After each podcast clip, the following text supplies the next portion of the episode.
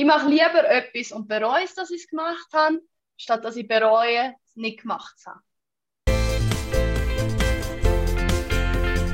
Women Wanted.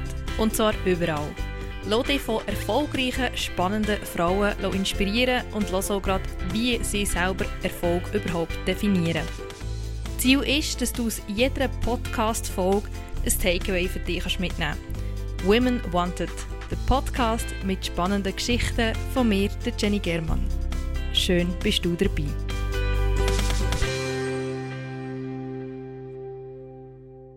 Wo wir zusammen in Freiburg Kommunikationswissenschaften studiert haben, hat Jessie in der Semesterferien fürs WEF geschafft. Ziemlich logisch, dass sie ja von Davos ist. Schnell war klar, Events sind ihr Ding. Nach dem Studium zu Freiburg hat sie zwei Jahre ihre Eventorganisation Erfahrungen gesammelt, einen Master in Madrid gemacht und nach einem Praktikum bei Nike entschieden, sich selbstständig zu machen. Über diesen Schritt in die Selbstständigkeit und über ihre Leidenschaft für Events möchte ich heute mit ihr reden. Schön bist du da, Jessie. Danke vielmals, freut mich auch mega, dass Sie. Direkt nach deinem Praktikum, also anfangs von letzten Jahr, eigentlich genau vor einem Jahr, mit in der Corona-Zeit, ist zwar immer noch in der Corona-Zeit, hast du dich selbstständig gemacht und dann gerade noch als Eventmanagerin. Haben da nicht alle gesagt, ähm, Jessie, was machst du da? Hey, mal ganz viele Leute haben gesagt, hey, bist du eigentlich wahnsinnig? Nicht nur selbstständig, aber dann auch noch also selbstständige Zeiten zu Corona, aber dann auch noch gerade ihre Eventsbranche, eine von der schwerst betroffensten Industrien während dieser Zeit. Ähm, aber ich habe das schon ein paar Mal in meinem Leben gehört. Nur schon, als ich von Davos auf Freiburg bin studieren, haben mich viele gefragt, bist du wahnsinnig, wieso gehst du nicht auf Zürich oder so. Als ich auf Genf gezügelt bin und einen Job angenommen habe auf Französisch, gar kein Französisch geredet habe, haben mich Leute gefragt, ob ich nicht wahnsinnig bin. Darum, ja, also habe ich diesen Satz schon ein paar Mal gehört und irgendwie habe ich einfach äh, das Gegenteil beweisen, dass es doch gelohnt hat. Aber ist es für dich wie eben normal gewesen, dass du halt so etwas machst? Oder ist es auch für dich doch auch ein mutiger Entscheid gewesen? Lustigerweise ähm, habe ich es erst im Nachhinein gemerkt, ah, mal ist eigentlich noch ein mutiger Schritt gewesen und dass ich so wirklich ins kalte Wasser gefallen bin ähm, und wie schwierig das eigentlich ist. Und ich bin eigentlich froh, dass ich nicht zu viel überlege im Vorhinein, wie schwierig das könnte sein, sondern mich dann darauf einladen und dann eigentlich erst kämpfen mit den Gedanken, hey, wieso habe ich das eigentlich gemacht? Aber dann bin ich wie schon zu weit zum Zurückziehen und weiss, hey, mal, es geht schon. Es braucht jetzt einfach ein bisschen Zeit, um sich an die neue Situation dran zu gewöhnen. Da bist du eigentlich schon mit drin. Genau, ja, schon mit drin. ja, wie sehr hat dich jetzt Corona in diesem ersten Jahr beeinflusst? Ja, gell, am Anfang natürlich schon mega. Ich habe vor allem enttäuscht, weil ich gerade bei Nike angefangen habe und wir so viele coole Events ähm, geplant haben für das ganze Jahr. Ähm, und dort war natürlich schon recht die Enttäuschung. Ähm, ja, auch nicht gewusst, was auf einen zukommt. Aber äh, die Kultur von Nike hat mich so fest beeindruckt, auch in solchen Situationen, wo einfach die sehen in allem eine Möglichkeit, oder? Und so war auch unser Events-Team, das in wenigen Tagen, Wochen, haben wir uns eigentlich selber beigebracht, wie wir zu digitalen Events Spezialisten werden. Und, ähm, und ja, irgendwie hat uns das auch immer weitergetrieben. Mal, wir sehen die allen Möglichkeiten, man findet neue Sachen raus. Und das ist auch das, was mich dann beeinflusst hat im Job mit Corona, wo ich sage, hey, ähm, mit der Selbstständigkeit, das Gute ist, ich kann mich auf digitale Events spezialisieren, aber auch auf Live-Events. Und ganz am Anfang, äh, Anfang Jahr, als ich angefangen habe, sind das natürlich noch viel mehr digitale Events gewesen. Jetzt zur Zeit auch, aber im Sommer und Anfang Herbst sind sehr viele auch Live-Events gewesen. Und das ist eigentlich das Schöne, dass ich, mich, dass ich die Anpassungsfähigkeit habe, äh, beeinflusst durch Nike. Also eben, du hast die Nike-Mentalität in allen Möglichkeiten gesehen hast du quasi wie können mitnehmen jetzt für dein erste Jahr in Selbstständigkeit. Genau, ja. Gerade nach einer Praktik in die Selbstständigkeit ist ja wirklich nicht gerade so aus. Was war für dich ausschlaggebend gewesen, um zu sagen, also ich wollte eigentlich gar nicht mehr Angestellte sein? Ja, ich glaube, da hat es mehrere Faktoren, die zu dem gespielt haben. Also einerseits ist bei Nike keine Festanstellung verfügbar gewesen, oder logischerweise zur Zeit der Corona ist jetzt nicht gerade ein Event-Manager der gesuchte Stelle, oder die gesuchte Stelle gewesen. Ähm, auf der anderen Seite habe ich aber auch gewusst, dass Nike mit sehr vielen Freelancern zusammen schafft.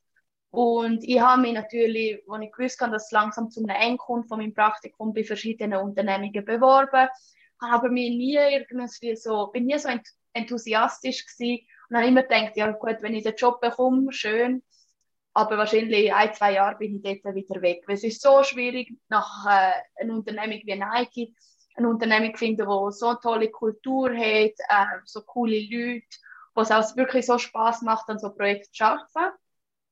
Und ich habe schon immer gewusst, dass ich eines Tages mal mein eigenes Ding aufziehen will. Habe aber eigentlich nicht gedacht, dass es schon so früh sein wird. Und dann habe mit mehreren Leuten äh, geredet und auch gemerkt, dass es einen grossen Markt gibt und Nachfrage für Freelancer im Moment, was immer noch so ist, weil so viele Unternehmen jetzt einfach sagen, sie möchten lieber noch nicht jemanden fix anstellen, sondern einfach Leute zahlen für die Arbeit, die geleistet wird, auf einer Stundenbasis. Und nachdem ich mit verschiedenen Leuten geredet habe und auch meine Chefin bei Nike mich motiviert hat, um das zu machen und gesagt, hey, wenn du Freelancerin machst, wir schauen sicher, dass du genug Arbeit hast. Und dann habe ich einfach den Schritt gewagt und habe gesagt, jetzt schaue ich einmal. Ich hatte zwei, drei Leute, gehabt, wo, ich gewusst habe, die würden mir Arbeit geben. Und ja, ich habe den Schritt gewagt und die haben auch ihr Wort gehalten und haben eigentlich von Tag 1 mega viel Arbeit bekommen. Also du hast wie schon ein gewusst, äh, eine gewisse Sicherheit von Aufträgen ist um und ein gewisses Netzwerk hast du da auch schon. Genau, also ich habe gewusst, dass die Nachfrage riesig ist, oder? Und dann auch gemerkt, eben auch jetzt nicht nur im Events, aber auch in dem digitalen Marketing, dass es so viele kleine, mittlere Unternehmungen gibt, jetzt mal abgesehen von Nike, ähm, die eine Nachfrage haben dass sie Unterstützung bekommen im Events und auch im digitalen Marketingbereich. Aber sie möchten nicht gerade fix jemanden anstellen. Also es sind andere Einzelunternehmen oder Unternehmungen, die wirklich ganz wenige Mitarbeiter haben und sagen, hey mal, wenn ich mit der Jessie kann arbeiten kann, dann äh, sind das ein paar Stunden und ich kann ihr das einfach also im Stundenlohn oder projektmäßig zahlen, bin aber nicht gebunden, um gerade jemanden fix anstellen für das ganze Jahr. Genau, und für dich wiederum ergibt sich ja die coole Möglichkeit, dass du für ganz viele unterschiedliche Kundinnen und Kunden so kannst arbeiten, oder? Genau, ja. Und das, dass ich natürlich mit vielen Leuten geredet habe, Ende letzten Jahr, ähm, habe ich das wirklich auch ein bisschen verteilen und einfach meine Idee mit Leuten teilen und den Austausch haben. Und dort, äh, so bin ich dann auf die zwei, drei ersten Kunden gekommen, die gesagt haben, mal, äh, wenn du das machst, dann äh, gebe ich dir ganz sicher Arbeit. Wer war für dich am wichtigsten in diesem Prozess, wo, eben, wo mit Leuten geredet hast und die Entscheidung hast müssen treffen, mache ich es oder mache ich es nicht, also jetzt in die Selbstständigkeit zu gehen? Ich glaube, ähm, auf vielleicht zwei Seiten. Also sicher meine Familie, die mich mega unterstützt hat und wir haben viel äh, oder mehrere Leute in der Familie, die auch schon den Schritt gewagt haben in die Selbstständigkeit. Und auf der anderen Seite ist es wirklich meine Chefin Nike, die gesagt hat, hey, mal, du hast das Potenzial, du weißt, wie das Zeug läuft, äh, du, du hast, was es braucht.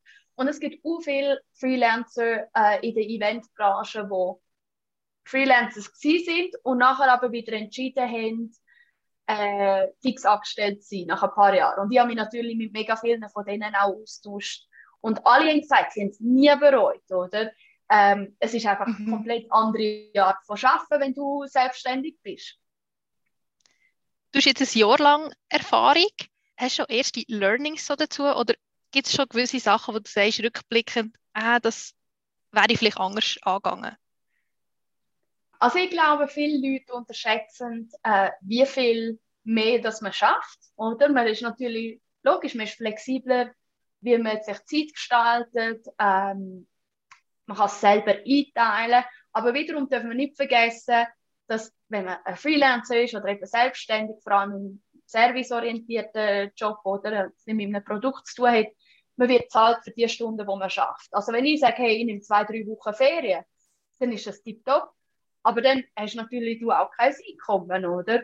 Mhm. Und äh, die meisten Freelancer werden dir sagen, hey, der ersten ein, zwei Jahre bin ich nie Ferien genommen. Oder wenn du mal ein paar Tage so hingehst, dann schaffst du gleich. Aber wiederum hast du die Freiheit, wo du sagst, wieso nicht ein paar Tage auf Italien arbeiten. Also das, was viele Leute jetzt machen, auch im Homeoffice, haben Freelancer es vorher schon können machen. Also ich glaube, so, so das erste Learnings würde ich sagen, man darf nicht unterschätzen, wie viel das man schafft. Ähm, und wenn man mit vielen Freelancern redet, lernt man schnell, ja, du schaffst, und das kann ich auch äh, mit gutem Gewissen sagen, man verschafft viel, viel mehr, als wenn man fest angestellt ist. Wiederum ist es auch viel einfacher, am Morgen aufzustehen. Ähm, und man muss nicht große Motivation suchen, weil man einfach Freude hat an dem, was man kann machen kann. Ein anderer Learning Point ist sicher auch, dass ich gemerkt habe, das ist aber jetzt auch mit der Zeit gekommen, dass ich einfach auch zum Teil muss lernen, Nein zu sagen. Nur weil ich Zeit dafür habe, ähm, zum so aushelfen für ein Projekt, äh, muss man zum Teil auch lernen, Nein sagen. Weil ich habe zum Beispiel schon gewisse Projekte ausgeholfen, wo sie mich gefragt haben, könntest du das übersetzen für uns? Ähm, oder könntest du mir helfen mit dieser PowerPoint-Präsentation?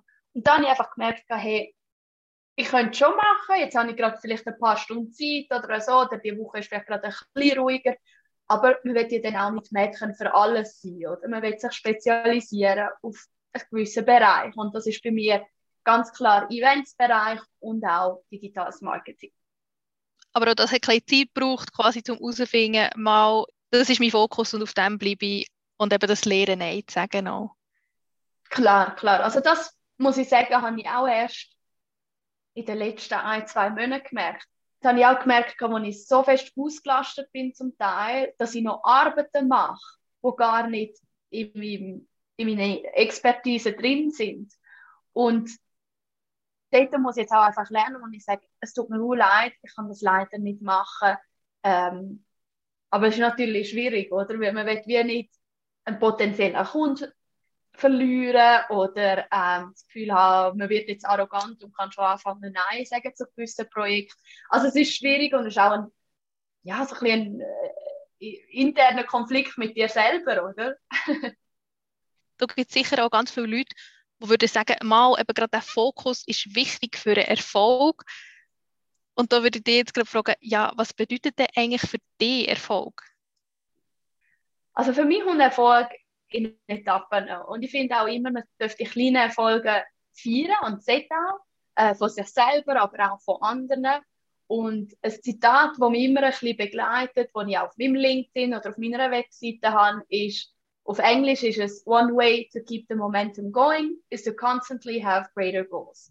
Also, dass das Momentum immer weiter äh, geht, muss man immer größere Ziele haben. Und das ist eben das Ziel. Das Ziel sollte nicht Erfolg, gleich Erfolg sein, sondern Erfolg ist der Weg dorthin. Und das ist wie so ein Stegeli für mich, wo, es einfach immer weiter aufgeht.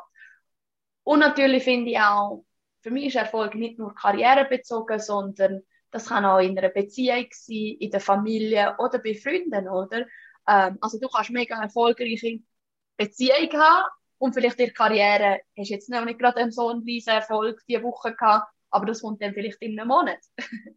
und das hat man auf das schauen, wo man jetzt gerade für sich auch sagt, hey, jetzt bin ich in diesem Bereich auch erfolgreich und das freut mich jetzt auch so in dem Sinn.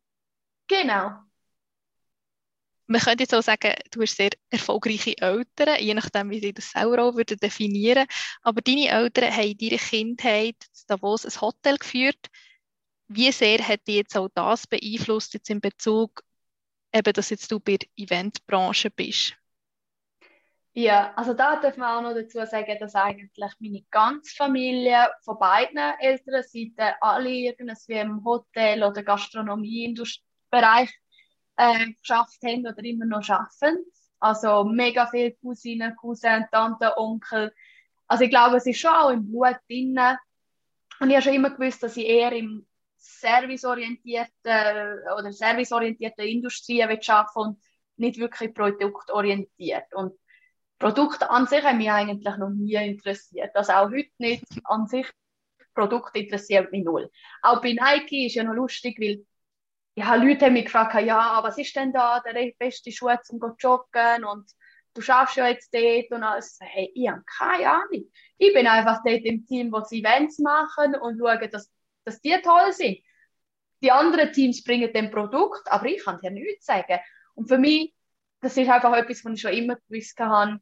Und ich glaube schon, dass es auch Similaritäten gibt in der Gastronomie und in der Eventbranche, weil du siehst sofort Zufriedenheit vom Kunden. Oder du musst nicht Excel-Listen anschauen und wie zufrieden sind und wie viel hast du verkauft, sondern du siehst es sofort und du kannst deinen Service anpassen. Und du siehst halt gerade sofort deinen Erfolg. Wenn ein Event super gelaufen ist, oder, oder ein Abendessen in einem Restaurant, du siehst sofort, hey mal, das ist super angekommen, oder das ist nicht gut gewesen, und dann müssen wir es ändern. Also das ist das sofortige Anpassen, das du kannst machen Und das gefällt mir natürlich mega. Wir haben jetzt gehört, gewisse Sachen äh, sind sicher dir mitgegeben worden, auch von deinen Eltern.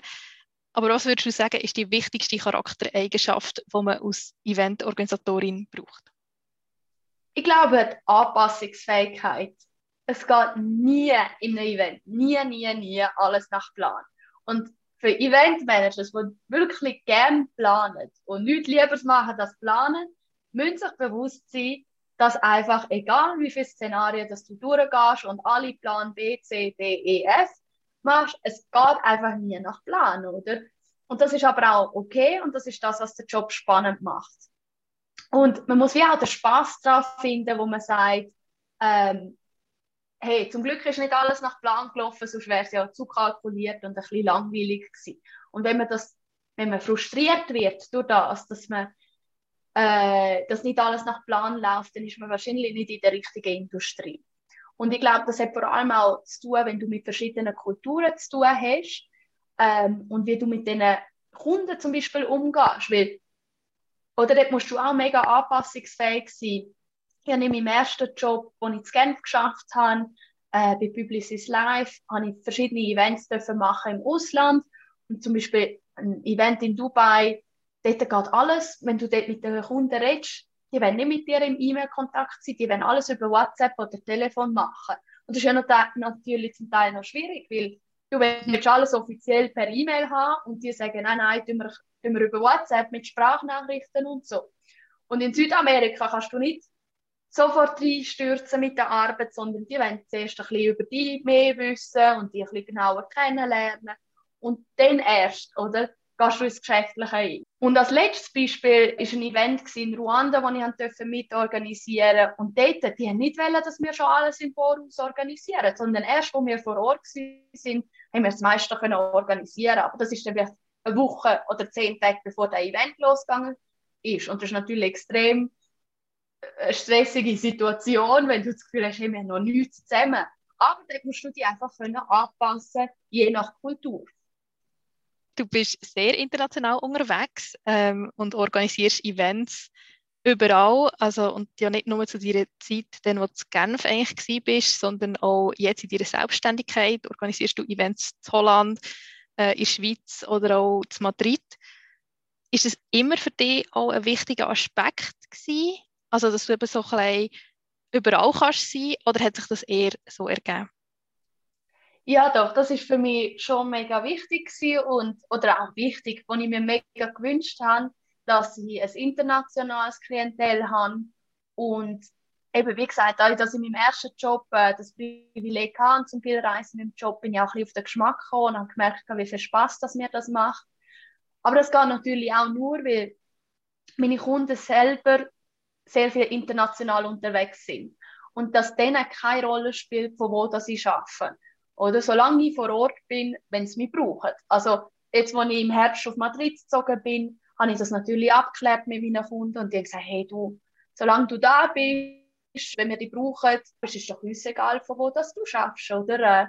Und das ist natürlich super. Aber ob das für jeden passen wird, werden wir sehen. Aber ich glaube, es sind auch ein bisschen die Leute, die ich dann anziehen. Ähm, ja. Aber natürlich gibt es mir auch mehr Möglichkeiten. Oder ich habe einen Kunden jetzt, der sagt, er ist zwar in der Schweiz basiert, hat aber auch ein Büro geöffnet in Madrid und sagt mal, es wäre natürlich toll für uns, wenn du für uns in Madrid und in der Schweiz kannst Events organisieren. Und das ist natürlich umso besser und umso spannender noch für mich. Das ist ja gerade perfekt. Eben ein riesen internationales Netzwerk, aber wie, wie hast du das Netzwerk denn überhaupt aufgebaut? Also wie bist du an das genau gekommen? Ja, vielleicht kannst du dich noch erinnern an unsere Studienzeit. Aber dort bin ich ja schon sehr angezogen von genau den Studentenorganisationen, die mega international ausgerichtet sind. Also ich bin Teil von ISEC und genau. habe mich so natürlich mega können vernetzen und bin auch heute noch mit Leuten in Kontakt von dieser Studentenorganisation, obwohl ich schon lange, lange nicht mehr aktiv bin. Und auch mein Master in Madrid ähm, an AI habe ich genau so ausgesucht. Oder? Also wir sind 250 Studenten von über 100 Ländern. Und das ist das, was mich angezogen hat, überhaupt meinen Master zu machen, weil das so international ist und jetzt eigentlich mein Netzwerk riesig ist, wo ich weiß, in den meisten Ländern, wo ich mal möchte hingehen, kann ich einem telefonieren und sagen, hey, treffen wir uns, machen wir etwas. Und das ist natürlich mega toll. Und ich glaube, ja, es ist einfach etwas, was mich schon immer interessiert hat und angezogen hat. Und das sind auch genau die Sachen, die ich suche. Mhm, das hast eigentlich jetzt über all die Jahre das Netzwerk können, können ausweiten noch. Jetzt wieder vielleicht zurück zum Eventmanagement. Jetzt egal in welchem Land, sage ich mal, oder ja, du hast gesagt, bei gewissen Ländern muss man das beachten, bei anderen äh, ist anders wichtig, aber kannst du vielleicht so die drei wichtigsten Punkte beim Eventmanagement aufzählen? Ich würde sagen, der erste Punkt wäre, du darfst dich nicht stressen lassen ab den kleinen Sachen oder den kleinen Problemen. Viele Probleme lösen sich von selber und das lernt man dann auch mit der Zeit. Darum am besten sich gar nicht stressen lassen über die kleinen Sachen. Als zweiter Punkt würde ich sagen, dass manchmal ist man an einem Punkt, wo das ist mega schwierig, ähm, musst du eine Entscheidung treffen für den Kunden.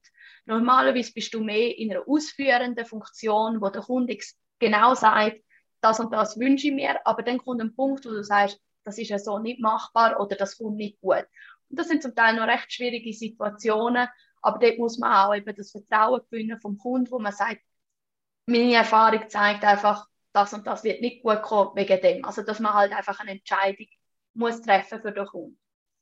Und ich glaube, als dritter Punkt, man muss können mit sehr wenig Schlaf auskommen und zwar das über äh, längere Zeit zum Teil und, äh, und dann nachher, ja, haben wir das auch im Griff mit dem Event. Aber das Schöne ist immer, es ist absehbares Ende und man weiß, okay, das geht vielleicht noch ein paar Wochen oder ein paar Tage oder ein paar Stunden und dann kann man sich auch wieder erholen.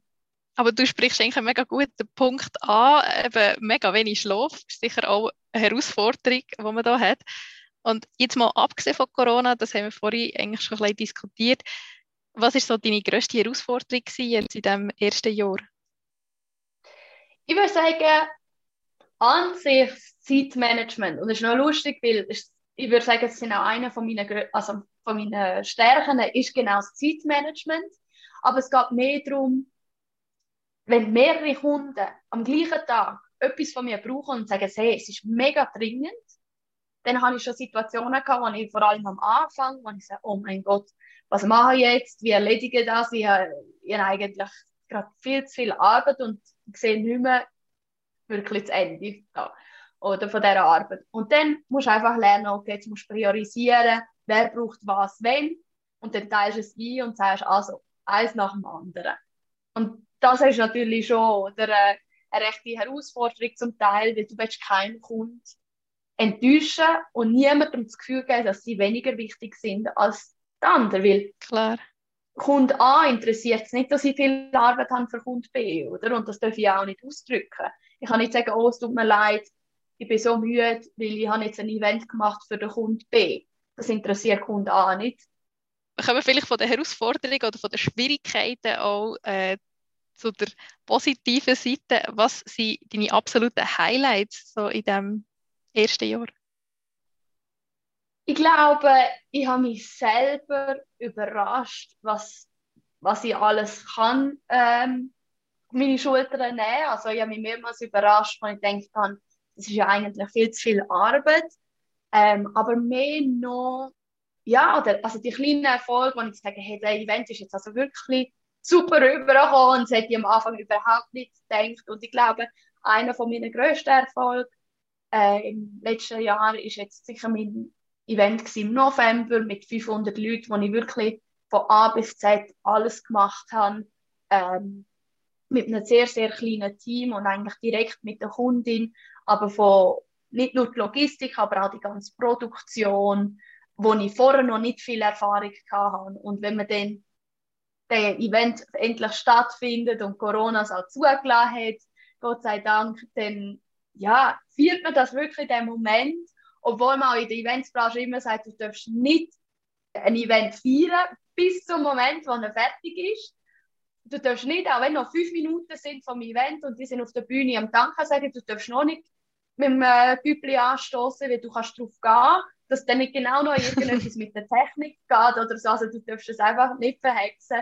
Aber ganz am Schluss, wenn der Letzte das Gebäude verlassen hat, dann darfst du feiern. Und ja, und das haben wir natürlich dort auch gemacht im November.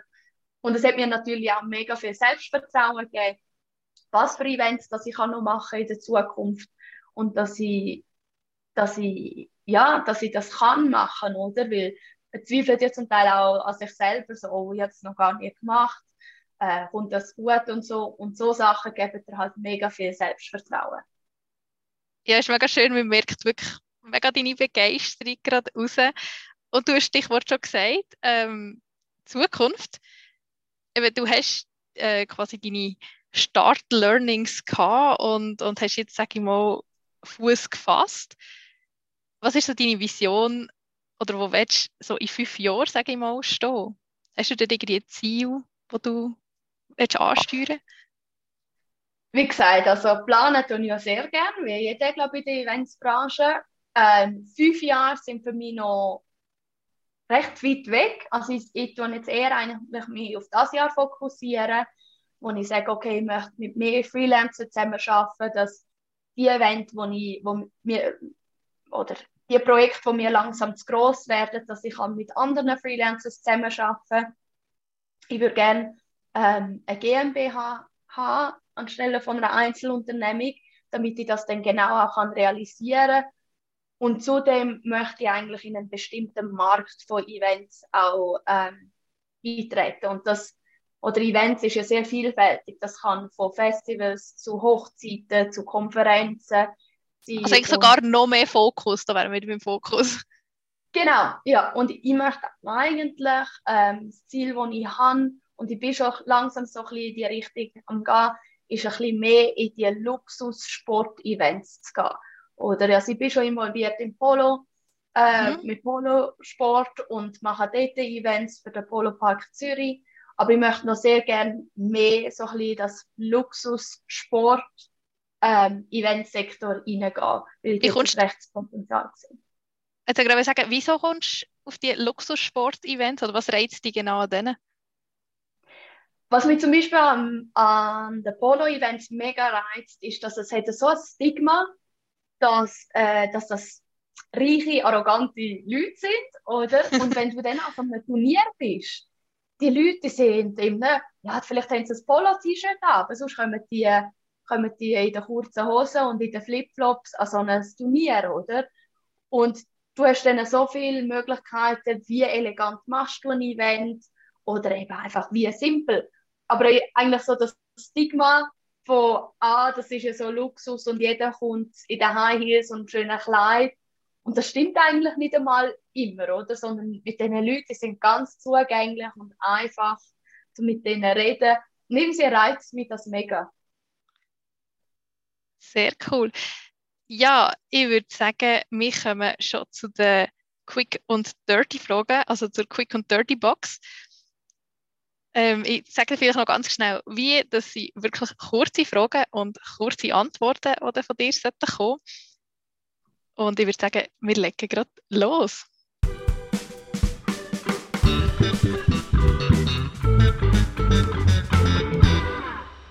Welches Buch hat dich inspiriert? Mein absolutes Lieblingsbuch ist und bleibt The Power of Habit. Bei welchem Instagram-Kanal verpasst du keine Story. Ja, das ist jetzt nicht so inspirierend, vielleicht wie im vorherigen äh, Podcast, aber äh, die, die mich sehr gut kennen, wissen, dass sie sehr, sehr gerne Fun Facts haben und die auch gerne erzählen und darum folge ich fantastisch sehr gerne und lerne dort immer neue Facts. Was ist dein Guilty Pleasure? ähm, dass ich sehr gerne den Rest von der Soße aus der Pfanne mit dem Finger umschlecke. ich habe auch an das gedacht. Bei dir. Was ist die... ja. Was ist die erste Handlung, äh, die du machst, wenn du Feierabend hast? Dass ich mit meinem Hund spazieren gehe. Und hast du irgendein Lebensmotto? Ich mache lieber etwas und bereue es, dass ich es gemacht habe, statt dass ich bereue, es nicht gemacht zu haben. Sehr schön. Bist du Träumerin oder Realistin? Definitiv 100% Realistin. Und ganz zum Schluss äh, bitte noch den Satz vervollständigen. Frauen sind für mich das stärkste Wesen auf der Welt. Jessie, merci vielmals. Ähm, bist du da dabei bei dieser Folge? Es hat mich mega gefreut und ist wirklich mega spannend gefunden, auch wenn ich schon ein bisschen mitbekommen habe, äh, was bei dir so läuft.